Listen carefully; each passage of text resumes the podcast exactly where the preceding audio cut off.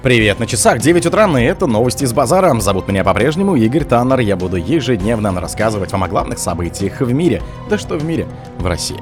Россия не собирается отказываться от целей спецоперации, заявил Путин. Шойгу назвал российскую армию самой боеспособной в мире. МИД России вызвал посла Финляндии. Съезд ЛДПР выдвинул Слуцкого кандидатом в президенты. В России ограничили использование мобильников школах. Исследование показало, какие профессии смогут заменить роботы. Спонсор подкаста Глаз Бога. Глаз Бога это самый подробный и удобный бот пробива людей, их соцсетей и автомобилей в Телеграме.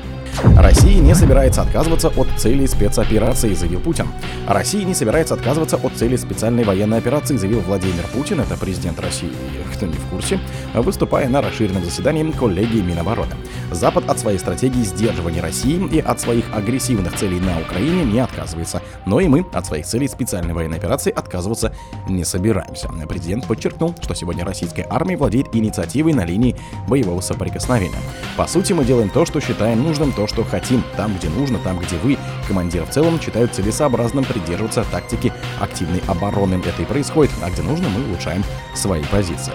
Российский лидер констатировал, что противник несет тяжелые потери и в значительной степени растратил резервы, а миф о неуязвимости западной военной техники рухнул. В то же время спецоперация выявила проблемы, продолжил глава государства. Он отметил необходимость увеличивать выпуск высокоточных снарядов и беспилотников, а также усовершенствовать работу ПВО. Шойгу назвал российскую армию самой боеспособной в мире.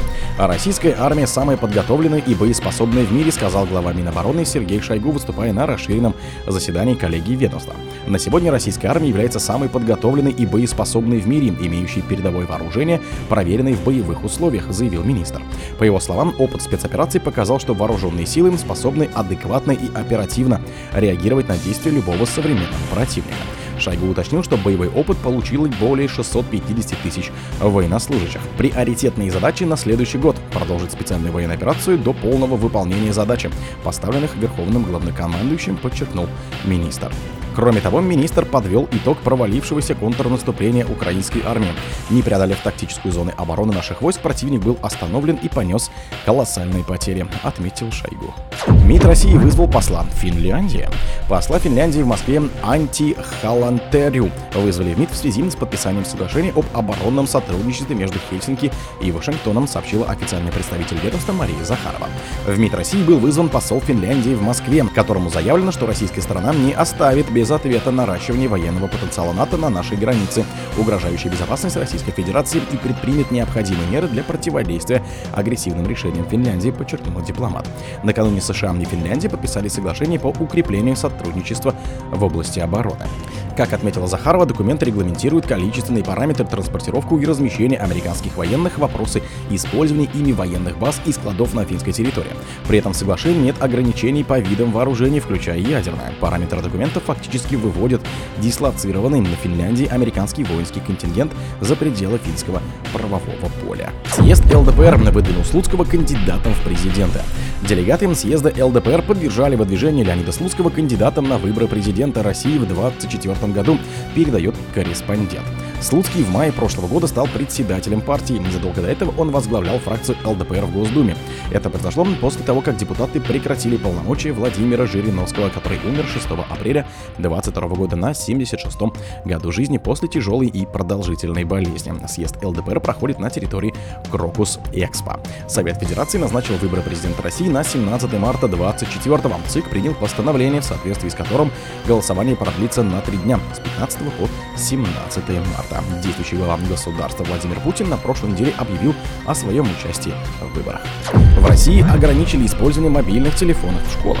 Владимир Путин подписал закон об ограничении использования мобильных телефонов в школах. Соответствующий документ размещен на сайте официального опубликования правовых актов. Уточняется, что учащимся запретят использовать гаджеты во время уроков за исключением экстренных случаев, связанных с угрозой жизни или здоровью. Автор инициативы глава комитета Госдумы по просвещению Ольга Казакова ранее отмечала, что школьники могут пользоваться фитнес-браслетами. По словам парламентария, образовательные учреждения сами решат, как запрет на смартфоны реализуют на практике.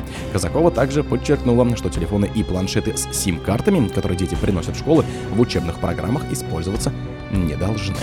Министр просвещения Сергей Кравцов в свою очередь подчеркивал, что родители останутся на связи с детьми, но на уроках школьники смогут пользоваться телефонами только с разрешения учителя. Кроме того, указом президента вводятся обязательные уроки труда в начальных и средних классах. По словам депутата Сергея Колунова, школы вернут слесарное дело, столярное дело, кройку и шитье.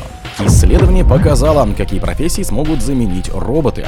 Грузчики, курьеры и таксисты возглавили список профессий, которые, по мнению российских экспертов, в будущем могут быть заменены роботами, говорится в соответственном исследовании Ассоциации цифровой транспорта и логистика, Национального союза экспертов в сфере транспорта и логистики и консорциума робототехники и систем интеллектуального управления.